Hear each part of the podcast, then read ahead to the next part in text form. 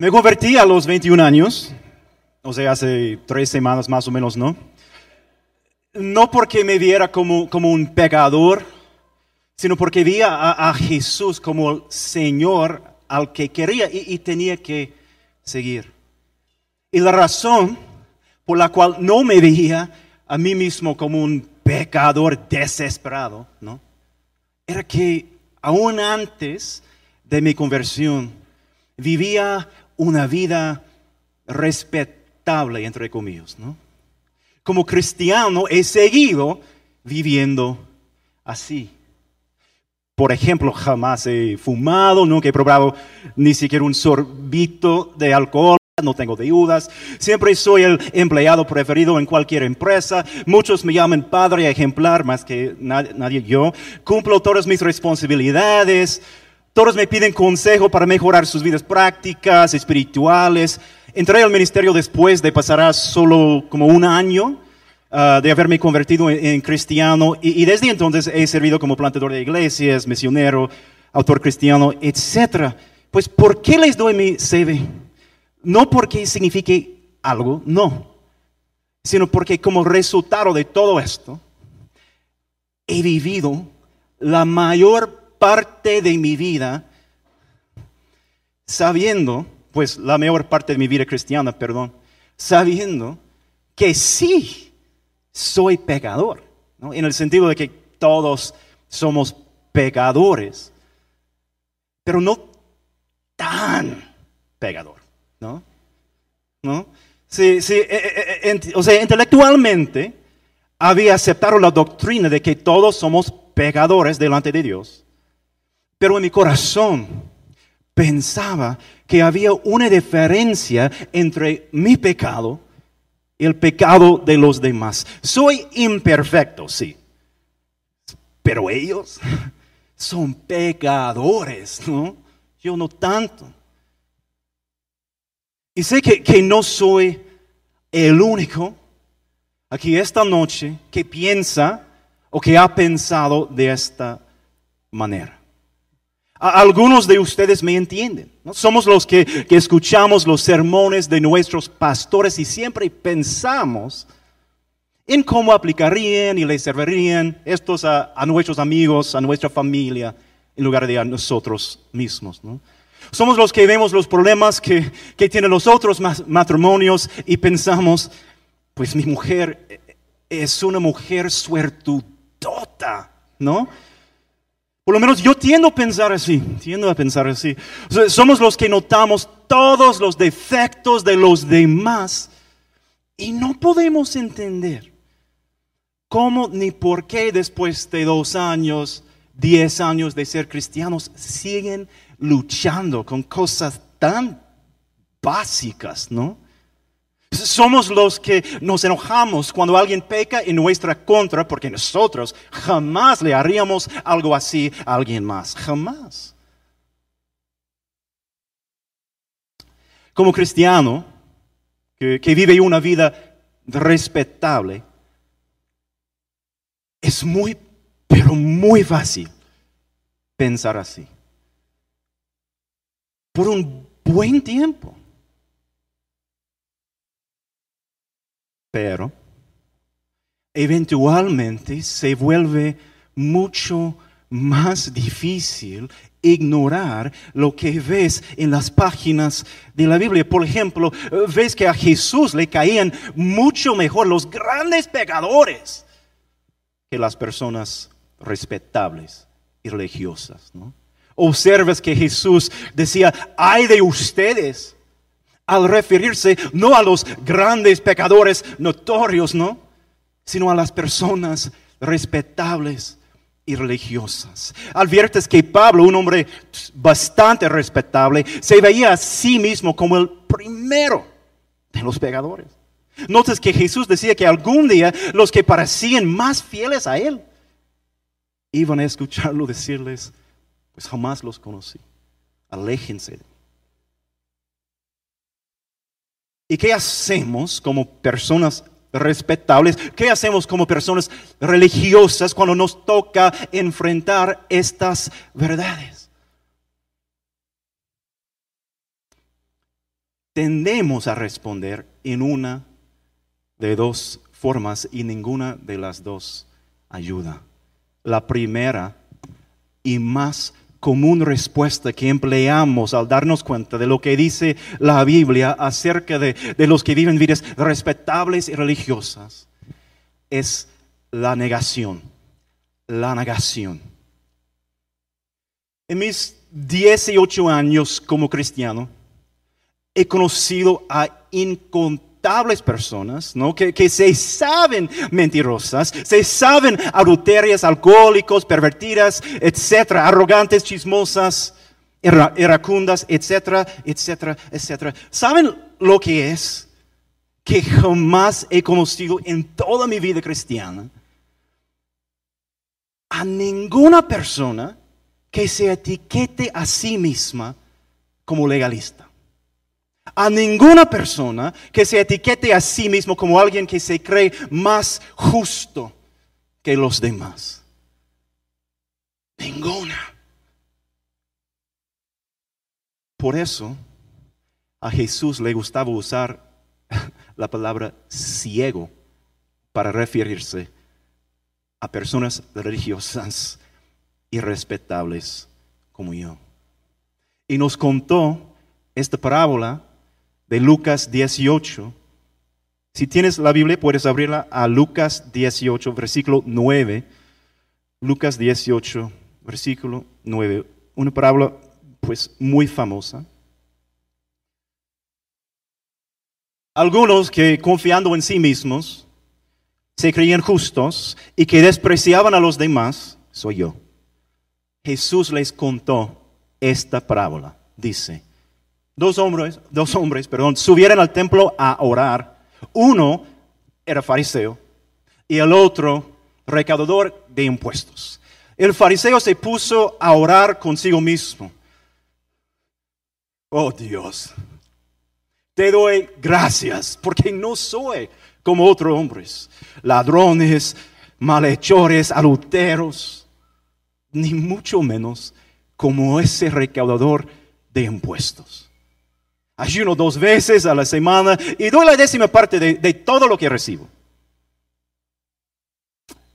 En cambio, dice Jesús, el recaudador de impuestos que se había quedado a cierta distancia, ni siquiera se atrevía a alzar la vista al cielo, sino que se golpeaba el pecho y decía, oh Dios, ten compasión de mí, que soy pecador. Les digo que este, y no aquel, volvió a su casto justificado ante Dios. Pues todo el que a sí mismo se enaltece será humillado, y el que se humilla será enaltecido. Muy famoso. A veces, como cristianos que han escuchado la parábola varias veces, podemos perder de vista el impacto de esta parábola porque poseemos la idea previa de que los fariseos son villanos. ¿no? Todos los cristianos sabemos que los fariseos son villanos. Pero la audiencia original de esta parábola, la audiencia original de Jesús no los hubiera catalogado así para nada. Los fariseos eran los héroes de la fe. En tanto que los recaudadores de impuestos eran los villanos, ¿no? Eran los fariseos los que luchaban por la doctrina bíblica. Eran ellos los que tomaban en serio la santidad. Ellos los que querían honrar a Dios con, con sus actos de obediencia. No obstante, Jesús expresa que este héroe del pueblo de Dios, el cual hizo todas las cosas buenas que nosotros hacemos, era culpable de un pecado aún más grave que el pecado del recaudador de impuestos. El de negar que su pecado era igualmente ofensivo que el del villano principal de su cultura. El fariseo de esta historia emplea la estrategia de la negación. En otras palabras, el fariseo emplea la misma estrategia que nosotros utilizamos. Quiere lidiar con su pecado al negar que su pecado realmente es ofensivo. Y como Jesús nos explica con la parábola, esta estrategia de negación no sirve. Por otro lado, el recaudador de impuestos, el que era culpable de los pecados más públicos, más profundos, más ofensivos, regresa a su casa, según Jesús, justificado ante Dios, precisamente porque no niega la gravedad de su pecado. El fariseo, que, que parece hacer todo lo correcto, regresa a su casa sin la justificación porque no es capaz de ver lo desesperado que está por ella. La negación de la gravedad de su pecado no solo impide su justificación, sino que le agrega más y aún más y aún más pecado. Y lo mismo nos pasa a nosotros cuando llevamos a cabo la actitud del fariseo, pensando que, nuestra obediencia, nuestra vida respetable, nuestra doctrina sana, nos colocan en una posición de pecador distinta de la de ellos. La negación no sirve porque esta intenta cubrir nuestro pecado con nuestro mérito, en lugar de hacerlo con la misericordia de Dios. Y eso no es otra cosa sino fe en nosotros y en lo que hacemos. Y es incredulidad, incredulidad ah, en Dios y lo que Él hace. Gracias.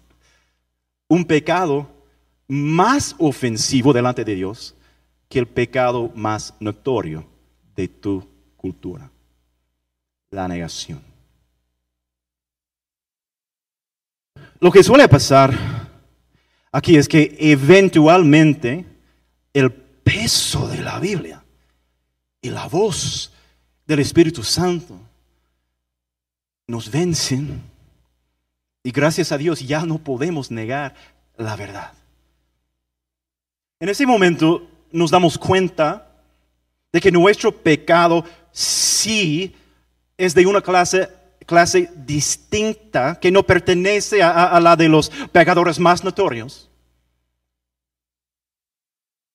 Pero no es de una clase mejor.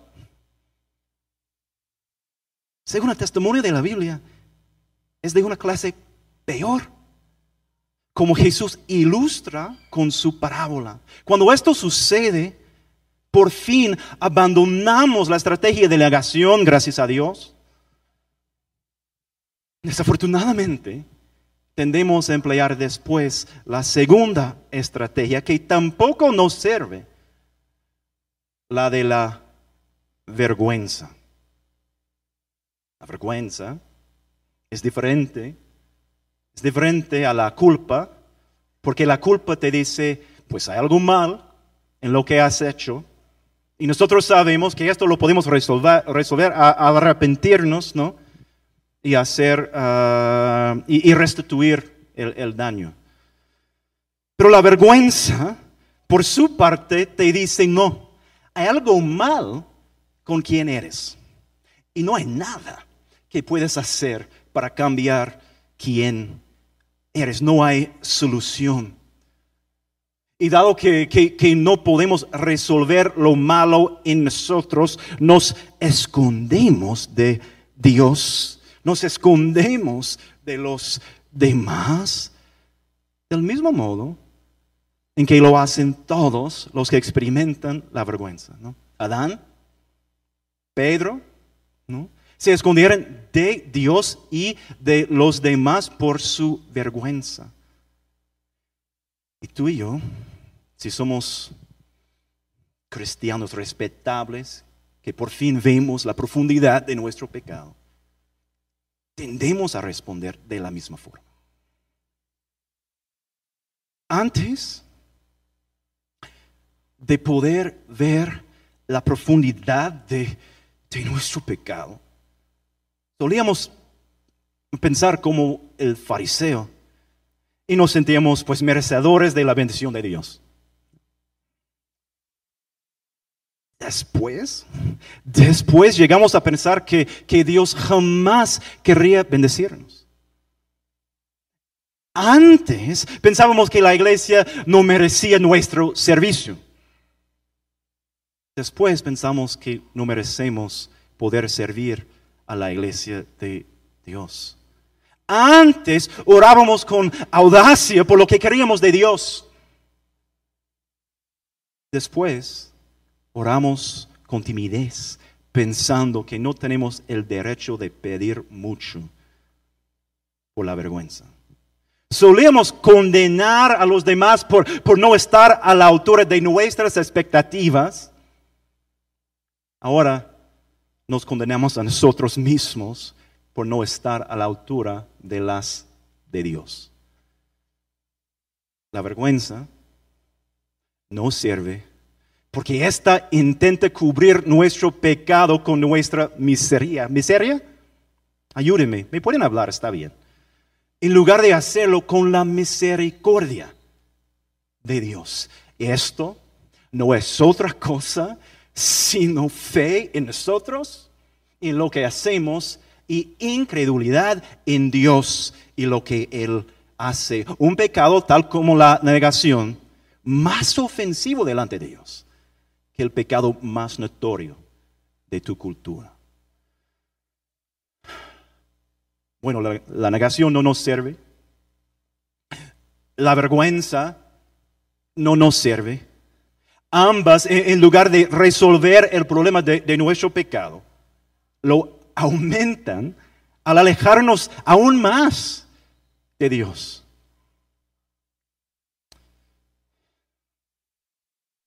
He intentado las dos respuestas varias veces. Y les digo por experiencia propia que ninguna de las dos ayuda, ninguna de las dos es lo que Dios quiere de nosotros. Entonces, ¿qué quiere Dios? De los que hemos vivido una vida respetable, cuando por fin vemos la profundidad de nuestro pecado único, fariseico, respetable, ¿qué quiere Dios que hagamos? La respuesta se encuentra en otro pasaje, en Santiago 4. Podemos leerlo si tienes la Biblia, Santiago 4 es el último pasaje que vamos a ver juntos esta noche. Hablando a los pecadores, incluso pecadores respetables y religiosas, como algunos de nosotros, como yo, Dios dice, pero Él, hablando del Padre, nos da mayor ayuda con su gracia. El capítulo 4, versículo 6. Capítulo 4, versículo 6. Pero Él nos da mayor ayuda con su gracia. Por eso dice la escritura, Dios se opone a los orgullosos, pero da gracia a los humildes. Así que, sométense a Dios, resistan al diablo y Él huirá de ustedes. Acérquense a Dios y Él se acercará a ustedes. Pecadores, limpiense las manos. Ustedes los, los inconstantes, purifiquen su corazón. Reconozcan sus miserias, lloren y lamentense. Que su risa se convierta en llanto y su alegría en tristeza. Humíllense delante del Señor. Él los exaltará. Vamos a quedarnos aquí en Santiago 4 por unos minutos. Y antes que nada, quiero que, notemos que el pasaje empieza no con un mandato, sino con una promesa. Hablando de Dios, en el versículo 6 dice, Él nos da mayor ayuda con su gracia. O sea, la solución que necesitamos no, no proviene de adentro de nosotros, lo que es difícil para mí como una persona respetable e independiente. No, no viene desde adentro como, como la vergüenza y la negación, sino de afuera. Entonces, si tú y yo como pecadores respetables queremos lidiar con nuestro pecado, tenemos que empezar allí, reconociendo que necesitamos mayor ayuda y que esta ayuda no se encuentra en nuestras fuerzas, no se encuentra en nosotros, no se encuentra en nadie más, sino en Dios hasta que realmente podemos hacerlo. Y me refiero a, no solo creerlo intelectualmente, todos daríamos la respuesta correcta intelectualmente, ¿no? Pero hablo de una experiencia del corazón. Hasta entonces estaremos luchando contra Dios sin importar lo religiosa y obediente que parezcamos. Estamos en contra a Dios que decimos que alabamos. Y suena fuerte, y es fuerte, pero eso es lo que nos enseña el mismo versículo. Dios se opone a quién? Ah, con confianza, ustedes hablan el idioma, yo no. ¿Qué dice? Dios se opone a quién? Ok, vamos a hablar después, vamos a trabajar en esto. Pero Dios da gracia a los humildes. Se opone a los orgullosos, excelente, pero da gracia a los humildes. Una confesión. No quiero que Dios me oponga. Ustedes tampoco. Pero la verdad es que si he vivido una vida respetable y obediente, soy más vulnerable a eso que los que cometen pecados más notorios. No porque Dios se oponga a mi obediencia, no, sino porque Dios se opone al, al orgullo que impulsa y resulta de mi obediencia. Eso es lo que la parábola de Jesús nos ilustra, ¿no? Así que es imperativo que nos evaluemos cuidadosamente con un medio sano. ¿Estamos entre los orgullosos a quienes Dios pone? ¿O entre los humildes a quienes Dios da gracia? Es una pregunta mucho más difícil de contestar de lo que parece.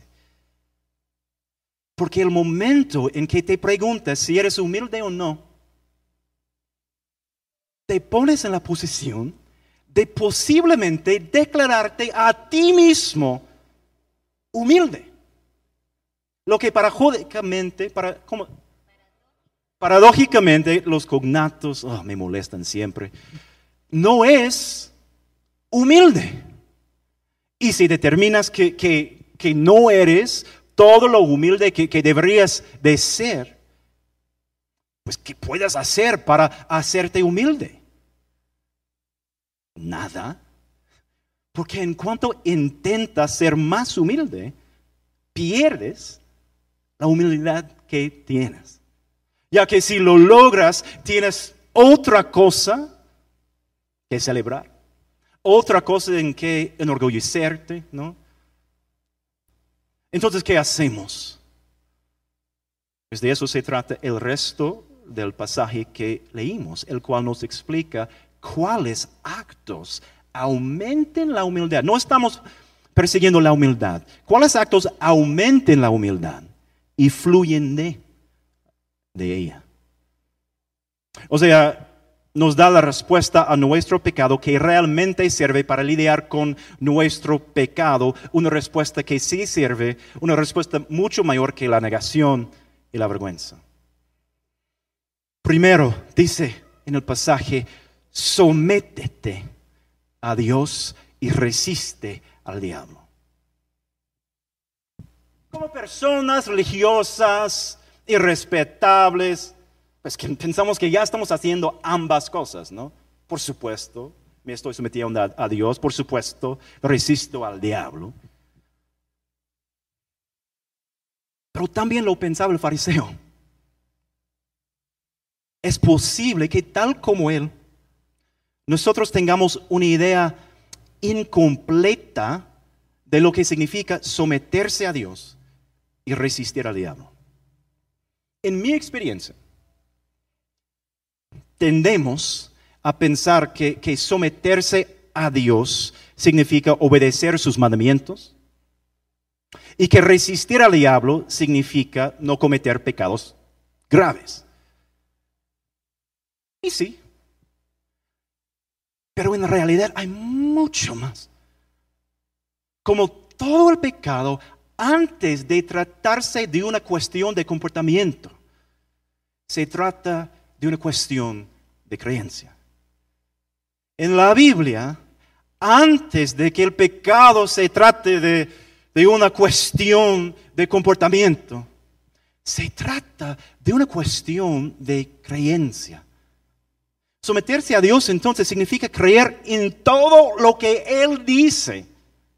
Significa aceptar que sí eres un pecador tan desesperado por la misericordia de Dios como el pecador más notorio que conozcas. Significa admitir que hasta tu justicia y obediencia más impresionantes están bien manchadas de idolatría y orgullo. Significa golpearte el pecho como el recaudador de impuestos porque sabes que no mereces ni un de la misericordia de Dios. Y sin embargo, sabes que necesitas una cáscara sin fin de la misericordia de Dios. A la vez, resistir al diablo significa no creer en nada de lo que él dice. Significa rechazar la, la mentira de que tu pecado no es tan grave como el pecado de ellos. Significa abandonar el hábito de juzgar a los demás porque no están a las alturas de tus estándares. Como si tú fueras su juez y su Dios. Significa dar la espalda a las estrategias que, que tratan el pecado con la negación o la vergüenza o cualquier cosa que proviene desde adentro. Este es el primer paso para responder a nuestro pecado respetable como Dios quiere. Y Dios te promete que va a funcionar. Me encanta el versículo 7. Te dice que si, si te sometas a Dios y resistes al diablo, Él mismo huirá de ti. Algo que la negación no logra, algo que la vergüenza no logra. El segundo paso se encuentra en el versículo 8. Acérquense a Dios.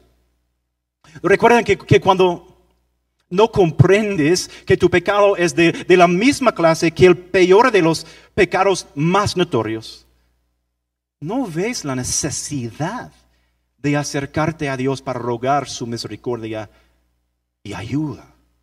Y cuando respondes a tu pecado con vergüenza, en lugar de acercarte a Dios, te escondes de él como Adán y Pedro. Pero Dios, hablando a nosotros los pecadores, quiere que cuando percibas la profundidad de tu pecado, lo busques. Dios dice a los pecadores, búsquenme, acérquense a mí.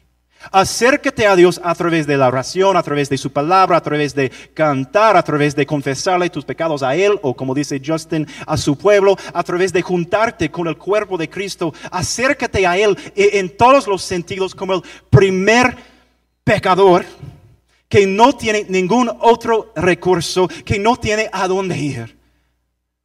Esto sí sirve, y, y no lo digo yo, lo dice en el versículo 8 acérquense a Dios. Increíble. Acérquense a Dios pecadores y Él se acercará a ustedes. El primer paso para someterte a Dios y resistir al diablo incluye la promesa de que el diablo se huirá de ti. El segundo paso para acercarte a Dios contiene la promesa de que Dios mismo se te va a acercar No puedo imaginar nada más significativo para un pecador como yo que esto. Ahora llegamos al tercer paso. Se encuentra en los versículos 8, 9 y 10. Otra vez dice, pecadores, límpiense las manos. Ustedes los inconstantes purifiquen su corazón, reconozcan sus miserias, lloren y lamentense, que su risa se convierte en llanto y su alegría en tristeza. Humíllense delante del Señor. Es mucho, pero se puede resumir con solo dos palabras. Quebrantarte y limpiarte. Quebrantarte y limpiarte. Dios quiere que veas la profundidad y la amplitud de, tu pecado y te horrices, ¿no? Dios quiere que, que, odies no solo tu pecado, sino tu justicia. Dios quiere que odies tu justicia, porque hasta tu justicia más admirable está lejos de la perfección de tu Dios.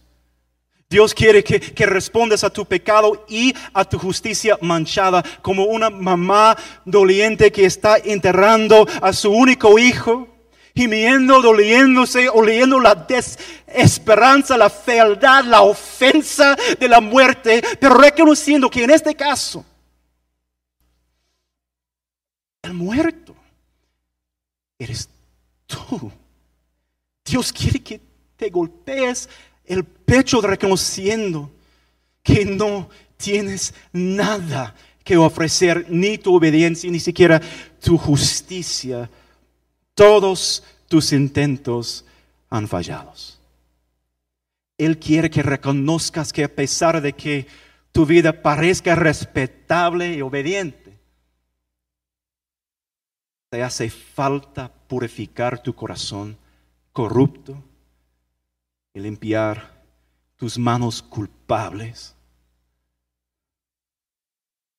Si aún no puedes responder así, quebrantándote por el pecado que vive en tu justicia y limpiándote el corazón corrupto y las manos culpables. Todavía no entiendes quién es Dios. Todavía no entiendes quién eres tú. Y deberías regresar al primer paso ¿no? de someterte a Dios resistir al diablo. Pero si tu respuesta a tu pecado es quebrantarte, porque tanto tu pecado como tus actos de justicia te repugnan, y limpiarte las manos y el corazón porque ya no quieres vivir así,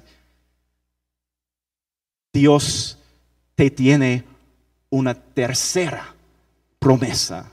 Y la vemos en el versículo 10. Humíllense delante del Señor él los exaltará. Aquí tienes otra garantía de que la estrategia bíblica del arrepentimiento sí te va a servir. Someterte a la verdad de Dios y resistir las mentiras del diablo, acercarte a Dios y quebrantarte y limpiarte lo que la negación y la vergüenza no pueden lograr, esta estrategia sí logra. Recordarán que, que empecé esta plática confesando que he vivido una vida respetable y por eso he estado muy vulnerable a vivir como el fariseo de la parábola, pensando que tengo menos defectos que los demás y juzgando a todos por no estar a mi altura. Así que cuando hablo de la negación y la vergüenza, hablo por experiencia propia. Y cuando hablo del arrepentimiento bíblico de Santiago 4, hablo también por experiencia propia.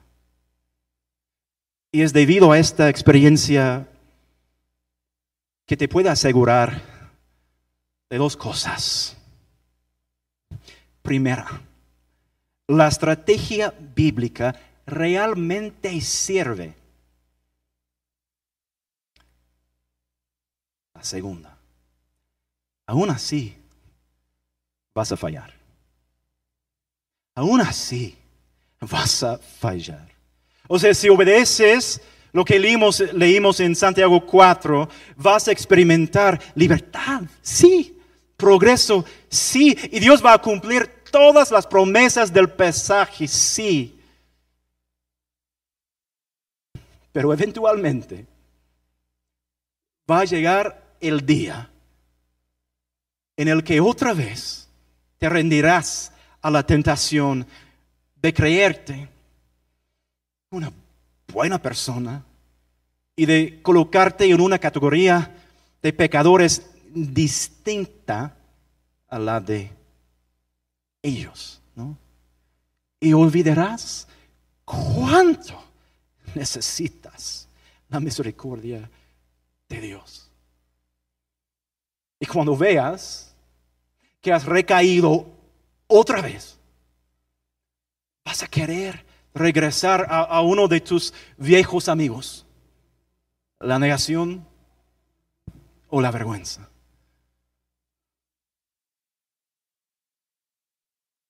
Pero no tendrás que hacerlo. ¿Por qué?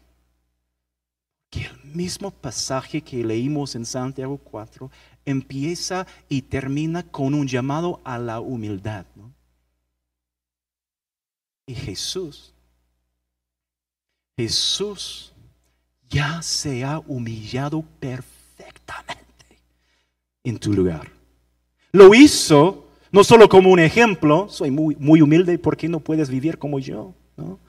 Sino como tu sustituto, para que su humildad contará como si fuera la tuya y la mía. Aunque Jesús era y es el único Dios se hizo humano. Se humilló por ti. Aunque vivía en el cielo, se bajó a la tierra corrupta. Jesús se humilló por ti. Aunque escuchaba la adoración constante de los ángeles, la cambió por la crítica constante de los hombres. Se humilló por ti. Aunque era y es el Señor de los señores, que lo gobierna todo, se sometió a las autoridades que habían recibido sus puestos de su mano. Se humilló por ti. Aunque era y es el único hombre justo en toda la historia, permitió que Dios lo juzgara como el peor pecador de la historia. En su lugar, se humilló por ti en todo sentido. Así que cuando fallas al humillarte, no tienes que huir a la negación para protegerte, ni a la vergüenza para esconderte. Puedes regresar a los pasos de Santiago 4 y lo puedes hacer con confianza, sabiendo que Dios ya te acepta, te ama y te llama suyo. Por eso en Santiago 4 el llamado de acercarte a Dios viene antes, escúcheme por favor, el llamado de acercarte a Dios viene antes del llamado a limpiar tus manos y tu corazón. Viene antes. Y no es poca cosa. Dios quiere que veas que, que, no tienes que esperar hasta, hasta que te limpies para acercarte a Él. Gracias a la obra de Jesucristo puedes acercarte a Dios en cualquier estado.